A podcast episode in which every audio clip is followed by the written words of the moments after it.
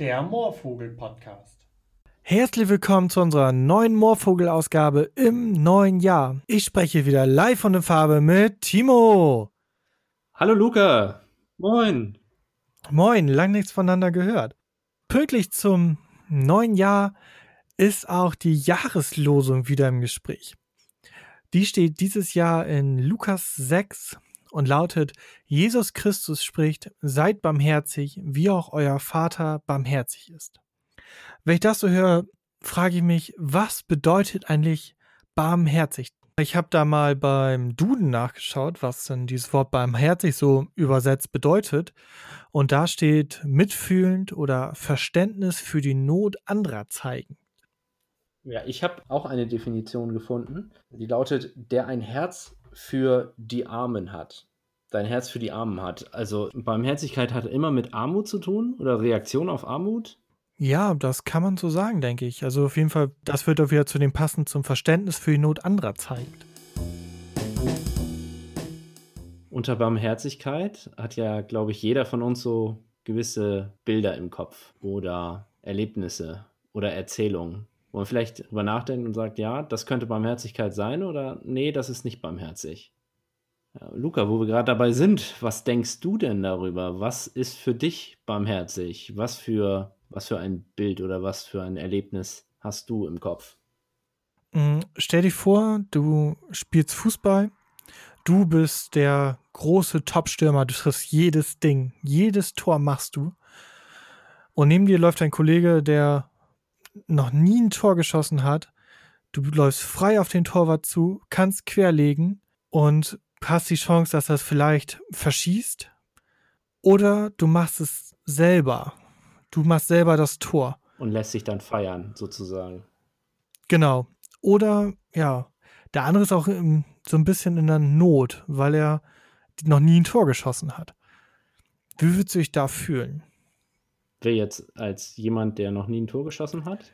Nee, du bist der, der den Ball hat. Also du kannst das Tor schießen, du als Topstürmer, oder du lässt deinen Kollegen schießen, der möglicherweise verschießt. Okay, fair wäre es natürlich, wenn man einmal rüberlegt, ne? Ablegt zu dem Mitspieler, dass der, wenn er denn besser steht, dass er das Tor schießen kann.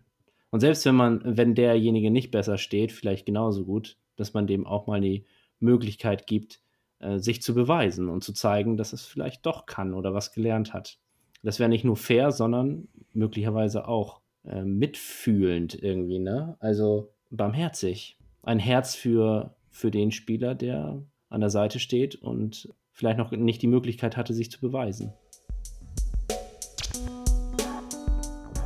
Auf, ich habe auch eine, eine Situation für dich.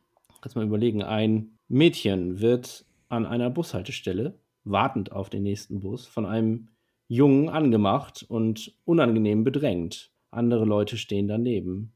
Wie würde sich Barmherzigkeit in dieser Situation zeigen? Ich würde sagen, dass da denn jemand von diesen Personen, die um zusteht, eingreift und den Jungen dann in dem Fall darauf hinweist, dass das so nicht geht und so das Mädchen aus der Not befreit, weil die ist ja auch in einer, so einer Art Notsituation dabei. Und wie könnte man so eine Person aus so einer Situation befreien, ohne die Situation eskalieren zu lassen? Man könnte zuerst mit mit Worten agieren und dann, ähm, wie gesagt, den Jungen darauf hinweisen, dass das Mädchen sich davon bedrängt fühlt. Ja, jetzt habe ich irgendwie einen Eindruck so davon bekommen, was dieses barmherzig ist, also mitfühlend, jemand anderen, denen es schlecht geht oder Not ist, beistehen oder dass jemand versuchen soll zu verstehen, warum jemand gerade in dieser Not ist und wie dieser sich fühlt. Ja, ich glaube, dass man sich die Mühe im Alltag machen sollte, mal zu überlegen, wie geht es der Person, die da in Not ist? Kann ich mich da hineindenken, hineinfühlen? Menschen, die geflüchtet sind oder Leute, die an der Bushaltestelle stehen, denen es nicht gut geht. Vielleicht sich einfach mal zu trauen, jemanden anzusprechen und nachzufragen, sich die Mühe zu machen, sich hineinzudenken in jemand anderes. Und äh, schön an dieser Jahreslosung ist es nicht nur die Herausforderung, sich auf sowas einzulassen, ganz mutig und nicht zu wissen, wie es ausgeht, sondern auch dieser Zuspruch, dass Jesus, dass Gott sich auch die Mühe macht, sich in uns hinein zu versetzen und dass Gott uns zuspricht, dir zuspricht, ich verstehe dich und ich weiß, wie es in dir vorgeht. Ich weiß, wonach du dich sehnst und was du brauchst und ich will dir beistehen und dir alles geben, was du brauchst. Und weil ich dir beistehe, kannst auch du anderen beistehen und helfen. Vielleicht auch Leuten, die du noch gar nicht so kennst. Und das finde ich einen schönen Gedanken, dass wir, dass Gott uns versteht. Und ich finde, wir können das auch mit in unseren Alltag nehmen und uns auch mal überlegen, wie geht es den anderen Personen gerade? Wie geht es meinem Gegenüber gerade? Ist er vielleicht gerade in Not? Wir wünschen euch alles Gute, Gottes Segen. Bis in zwei Wochen. Tschüss. Tschüss. Der Moorvogel Podcast.